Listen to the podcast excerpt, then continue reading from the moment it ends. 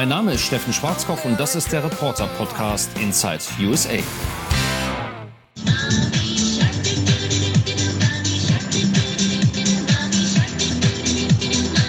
Das höre ich seit gut zwei Wochen, wenn ich am U-Bahnhof Farragut North in Washington aus dem Zug steige. Am Ausgang steht ein T-Shirt-Verkäufer und lässt den Song volle Pulle in Dauerschleife laufen.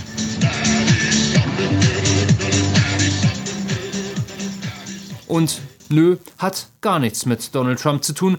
Und das ist überraschend hier in der Hauptstadt, weil ansonsten so ziemlich alles in Zusammenhang mit dem Präsidenten gebracht wird. Das schlechte Wetter, der Stau auf dem Weg zur Arbeit, die matschigen Tomaten im Supermarkt. Was hat er da nur schon wieder angestellt? In diesem Fall aber wirklich nichts, es geht nur um Sport. Baseball, um genau zu sein. Die Nets, also die Washington Nationals, standen nämlich nicht nur im Finale, sondern sind sogar Meister geworden. Das erste Mal seit 1924. So lange ist es ungefähr her, dass meine Hertha deutscher Meister geworden ist, mit dem Unterschied, dass wir wohl auch in den nächsten 90 Jahren keinen Titel gewinnen werden. Zurück aber zu Baby Shark.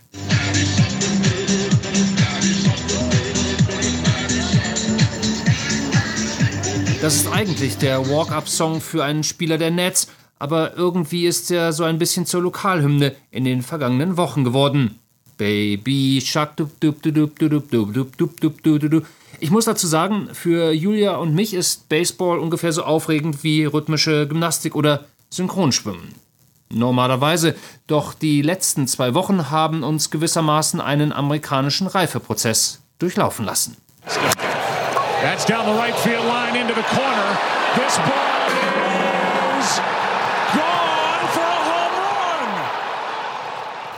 Der 22. Oktober das erste Finalspiel der sogenannten World Series. Beim Feierabendseppen durch die Fernsehprogramme sehen Julia und ich, dass die Nets gegen die Houston Astros spielen. Teils leicht unförmige Herren mit seltsamen Zippelbärten stehen darum, ab und zu wirft einer, ein anderer schlägt. Manchmal rennt auch jemand, aber das ist eher die Ausnahme. Kein Wunder, dass man da einen dicken Po bekommt, denke ich, und seppe weiter. Der nächste Tag spielt zwei der Best of Seven Serie. Wir landen wieder aus Versehen auf Kanal 6, wo das Spiel gezeigt wird. Die bärtigen Herren verbringen die meiste Zeit damit zu spucken, so ungefähr alle 10 Sekunden. Ich texte meinem amerikanischen Kollegen Rob und frage ihn, was das soll. Er antwortet, das seien Sonnenblumenkerne und das helfe gegen die Nervosität. Ich beschließe, das auch mal vor meinen Live-Schalten zu probieren. Während der Schalten gibt vermutlich Ärger. Die Nets gewinnen das Spiel und führen damit 2 zu 0. Julia und ich verspüren einen gewissen Lokalstolz. Spiel 3. Diesmal landen wir nicht ganz so zufällig auf Kanal 6. Der Batter wirft mit einer wirklich bemerkenswerten Härte. Bis zu 130 Stundenkilometer schnell ist der Ball, das ist schon ordentlich. Nur leider ist heute nicht Steven Strasburg unser Mann in der Batters Box, das macht die Sache für die Astros etwas leichter. Wir stellen fest, dass Baseballspieler zu Segelohren neigen, was aber vielleicht damit zu tun hat, dass sie die ganze Zeit Mützen tragen.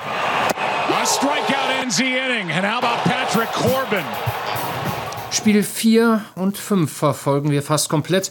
Nach Spiel 6 sind wir ziemlich erschöpft, weil selten vor Mitternacht Schluss ist und das Endspiel nun zu einer ziemlichen Nervenschlacht geworden ist. Für die Spieler und für uns, das letzte Match muss entscheiden. Ziemlich aufregend so ein Baseballspiel, zumal es auch noch zu Ausschreitungen kommt. Unser Coach will einem Schiedsrichter an den Kragen wegen einer Fehlentscheidung, mehrere Spieler müssen ihn bändigen. Julia findet, der Schiri ist eine absolute Hohlbirne und hätte eine ordentliche Tracht Prügel durchaus verdient. Ich stimme zu. The Washington Nationals are world champions for the first time in franchise history. Spiel 7 gewinnen wir schließlich, vermutlich auch wegen unserer lautstark geäußerten Kommandos vor dem Fernseher. Wirf einen Curveball, schreit Julia Mr. Strasburg an, der inzwischen wieder pitcht. Und Anthony Rendon ist echt ein Teufelskerl. Mit welcher Abgebrühtheit er die Bälle in Richtung Mond drischt und gleich für mehrere Home Runs sorgt, ist schon bemerkenswert. Wir nehmen unsere Netzmützen ab und gehen ins Bett. Hoffentlich verschwinden unsere Segelohren wieder.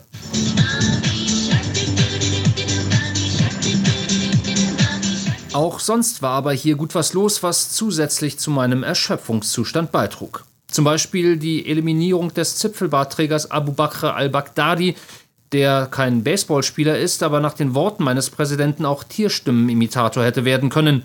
Der IS-Chef habe nämlich, bevor er sich in die Luft sprengte, gewinselt und geweint wie ein Hund.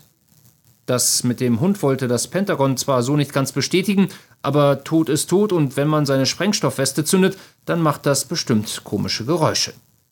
Ich amüsiere mich übrigens seit Tagen über einen Ausschnitt aus Jimmy Kimmel Live, einer Late-Night-Show, in der der Auftritt Barack Obamas nach der Tötung von Osama bin Laden und Trumps Auftritt miteinander verglichen wurde. The United States has conducted an operation that killed Osama bin Laden. Abu Bakr al-Baghdadi is dead.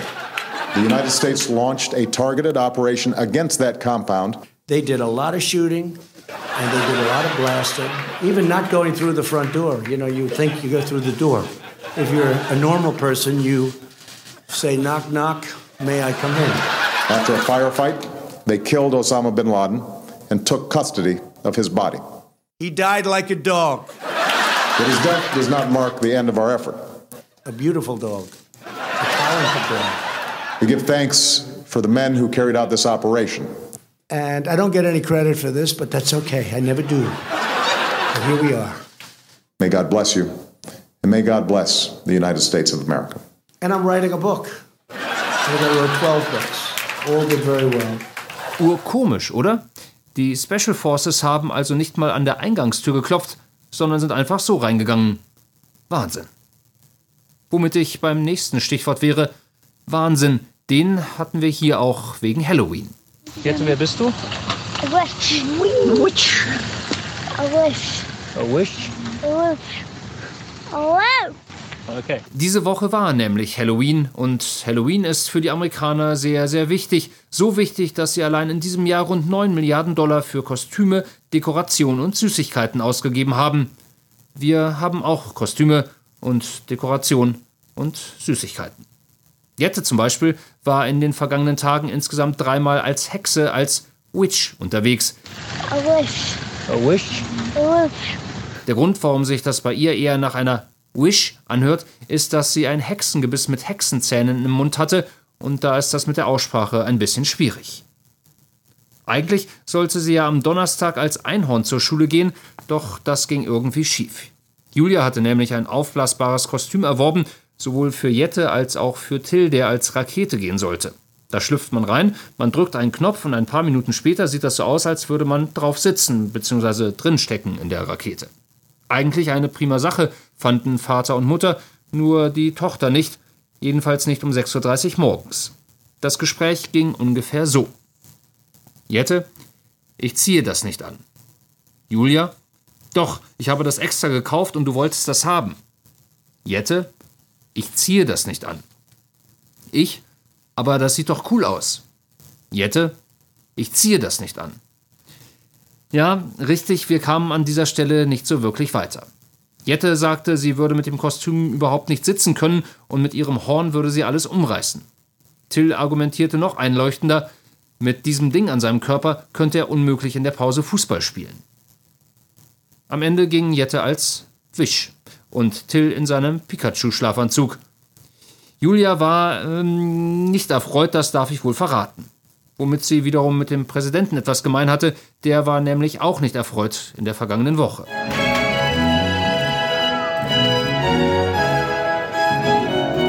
Eine Halloween-Party hatte er noch freiwillig gegeben. Die Kapelle spielte passenderweise Michael Jacksons Thriller, doch das mit den Hexen passte auch ihm überhaupt nicht. Eine Hexenjagd sei das Ganze mit dem Amtsenthebungsverfahren, eine Wish Hunt, wie Jette mit falschen Zähnen sagen würde. Please say aye. Those opposed, say no. Das war jetzt Nancy Pelosi übrigens, die Chefdemokratin hier in Washington. Ob sie auch falsche Zähne hat, das weiß ich nicht so genau. Jedenfalls ist sie eine Hexe. Findet zumindest Donald Trump, denn sie jagt ihn mit dem sogenannten Impeachment und nicht nur das, sie will ihn eigentlich komplett in die Wüste schicken. Diese Woche ließ sie sogar darüber im Repräsentantenhaus abstimmen, wo wenig überraschend so ziemlich alle Demokraten dafür stimmten, in dem Verfahren den nächsten Schritt zu gehen und alle Republikaner dagegen. Die finden nämlich auch, dass das eine Wischhand ist. Passenderweise sind wir auch noch zu einer Wish-Hand-Party gefahren in Pennsylvania. Das Trump-Wahlkampfteam hatte uns eingeladen, das Ganze zu drehen, und da wir unsere Kinder nicht mal eben bis 22 Uhr alleine lassen können, kamen sie eben mit zu der Trump-Veranstaltung. Oh, say, can you see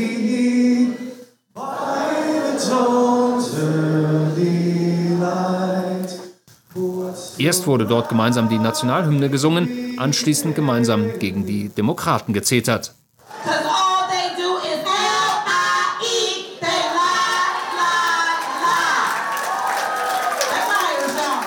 Während Julia und ich Interviews mit Trump-Fans machten, who's, who's being hunted by who?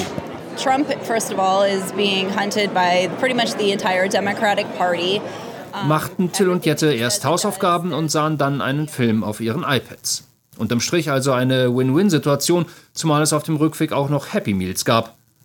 Sonst gibt's bei uns ja immer nur Obst und Gemüse, an besonderen Feiertagen auch mal ein aus Karottensaft selbstgemachtes Eis. Naja, oder so ähnlich jedenfalls. Am Halloween-Abend sammelten die Kinder jedenfalls in der Nachbarschaft gefühlte zwei Tonnen Süßigkeiten ein, die sie schwerlich bis zum nächsten 31. Oktober schaffen werden. Übrigens hatten sie dabei ihre aufblasbaren Kostüme an. Der Haussegen hängt somit wieder gerade. Ich sage dann mal Tschüss für dieses Mal, aber einmal muss es noch sein. Baby Shark. Du, du, du, du, du, du, du, du, du.